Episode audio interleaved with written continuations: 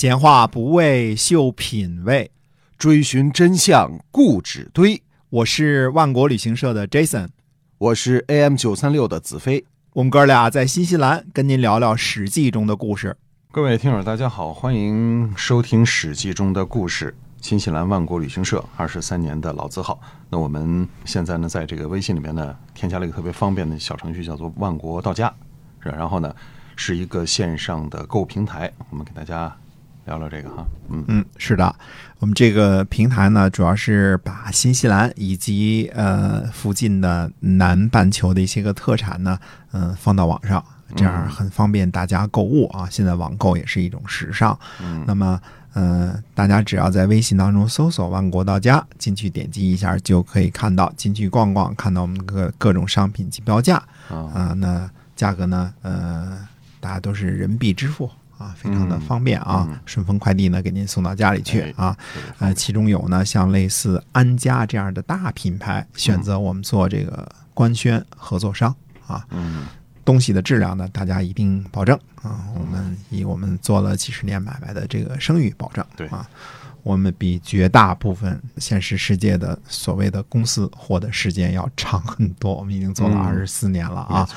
呃，新西兰的生意呢，百分之九十五活不过三年，哎，就就九十五啊！对，你就发现不停的变哈，嗯，换老板。对，不是换老板，而是这公司就 公司倒了啊，做不下去。三年过后呢，才是这个公司能否活下去的一种标志啊。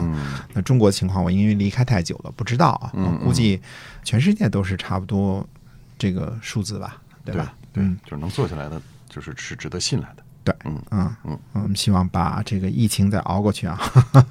嗯，所以希望大家来我们这个购购物。哎，帮我们一忙也是啊，嗯，我们之前呢谈了一些秦的政府的组织和各级官吏啊，还没有涉及到秦的最基本的司法体系当中的礼仪啊。我们前边说过啊，就冤像其他的人的妻子一样支付礼担负。嗯嗯，这个礼就是今天所说的礼，是不是？哎，对的，哎，呃。这个礼呢，就是今天所说的礼，有点类似呢。咱们今儿的这个街道委委员会啊，居委会，居委会啊，居委会。啊，我们今天讲的内容呢，主要出自于汉代的《居延简》。嗯啊，虽说是汉代的情况记录，但是我们深信呢，这属于秦汉承秦制的这部分啊，所以呢，也能拿这个事儿呢来说秦的事儿。那么汉的里的这个情况呢，是继承了秦的管理制度的。嗯哦，居延简是咋回事儿？居延简呢，出土于居延地区啊，大约位于今天的内蒙古自治区啊鄂吉纳旗的居延地区和这个甘肃的嘉峪关东的金塔县尖水区金关而得名。那居延原有水，称流沙泽或居延海，现在呢已经干涸了。那如果相信大家都。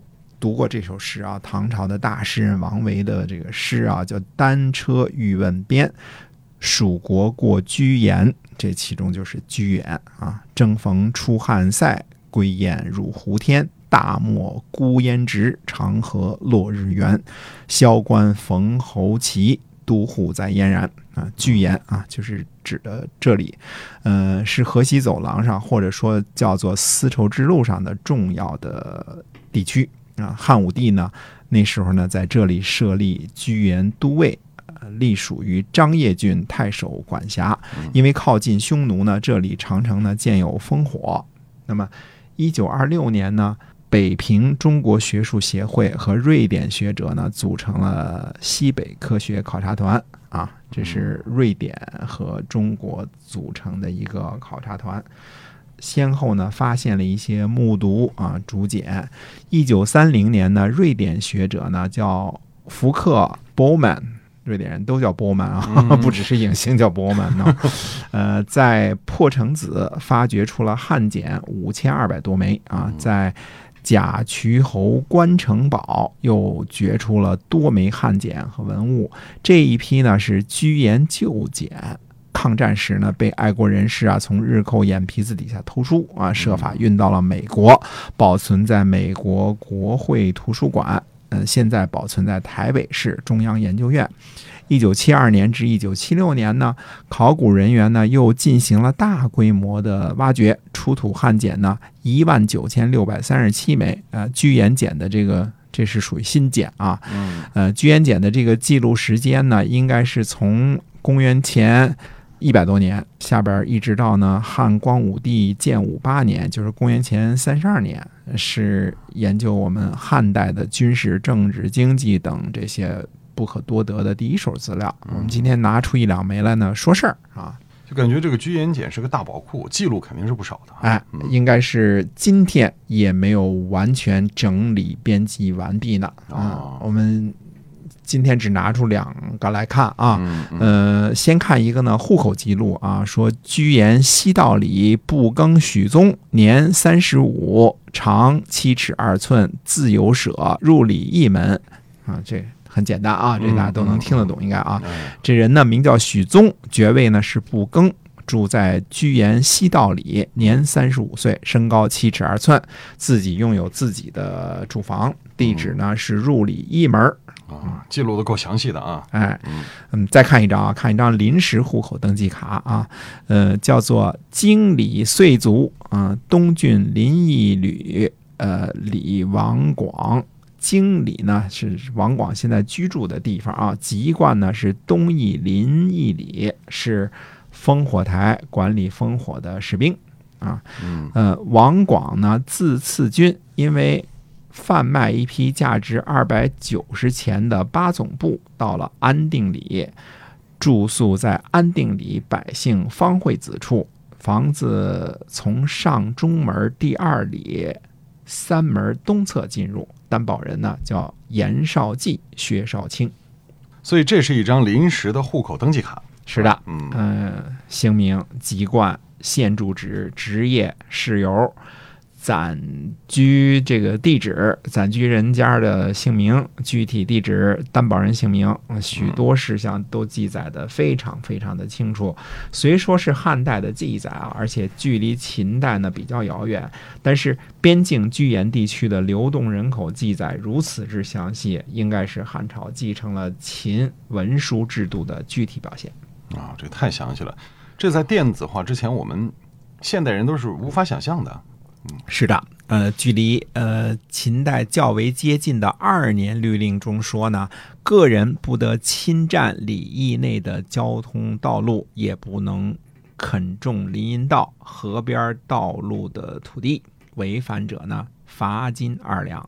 二年呢是指的吕后二年啊，这跟秦就非常靠近了，对吧？嗯，就是说不能在居住的里随便占用土地来种菜，否则这一辈子菜钱都发没了。嗯，是这一辈子的钱都都发没了，二两黄金啊。嗯还是二年律令中说呢，翻过一里官府市场的墙院，弄坏了道路以及盗起门户，判处轻赎，就是判处脸上刻字儿的肉刑，但是可以用钱来赎。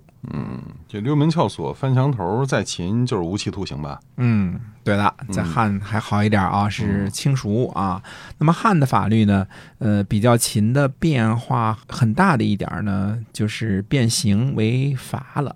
那到了汉文帝的时候呢，更是宣布呢取消了呃肉刑，这个跟一个女子叫缇萦的有关系，以后我们会讲啊。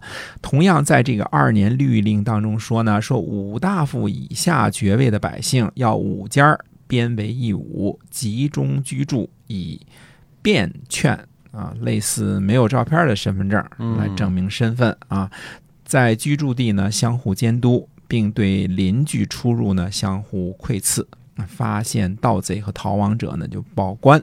嗯礼典和田典呢，交替掌握里门的钥匙，嗯按规定时间呢开闭啊。伏天呢要全里歇伏啊嗯，不准行动和耕种。啊歇伏的制度也有。嗯，所以就是说，所有的边户民都要集中管理居住，不论是城市还是乡村。啊、感觉是这样的。嗯呃，《睡虎地秦简》中的法律答问啊，说大夫人数不够，可以和其他人一起编舞吗？那回答是否定的。哦也就是说，呃，在秦的时候呢，大夫以上的爵位是独立编舞的，不能跟部更以下的这个混编。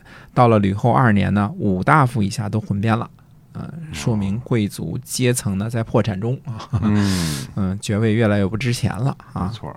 那这个甜点和礼点给工资吗？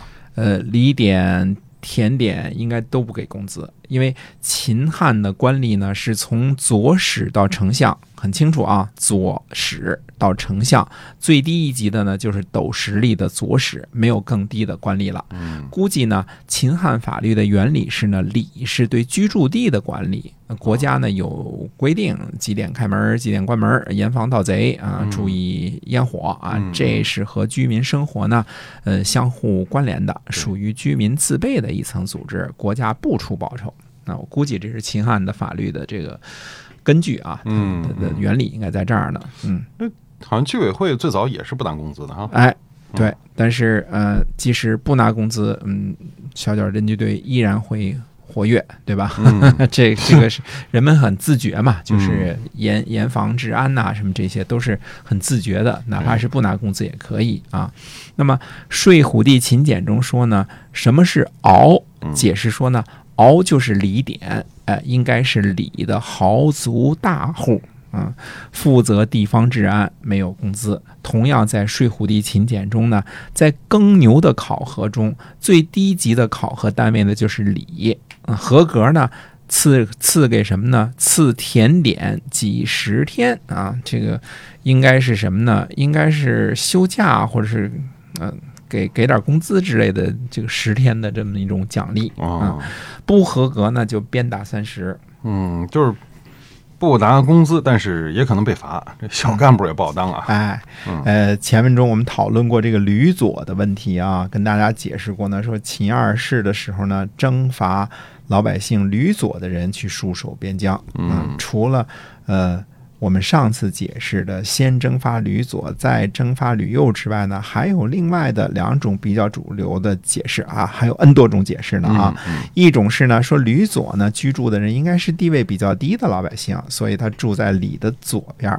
而豪右呢则是住在里的这个吕里的右边啊，第二种呢说这个是这些人呢是属于地位更低的啊，更低嘛，就低就是左嘛。嗯嗯嗯还有呢，就是说的是什么呢？说这个是住在整个吕里的左边，就等于是像一些流民似的，住在整个吕里的左边儿，城乡结合部这个意思啊。嗯嗯、我呢也没兴趣去掺和这种笔墨官司，只是想提醒大家呢，秦汉时候的这个户口制度啊，已经普及和发达到了匪夷所思的地步。啊，还有就是呢，那么秦国的文书管理和数目字管理的这种精神呢，已经深入到了居民区之中了，而且被汉朝呢普遍的继承下来了。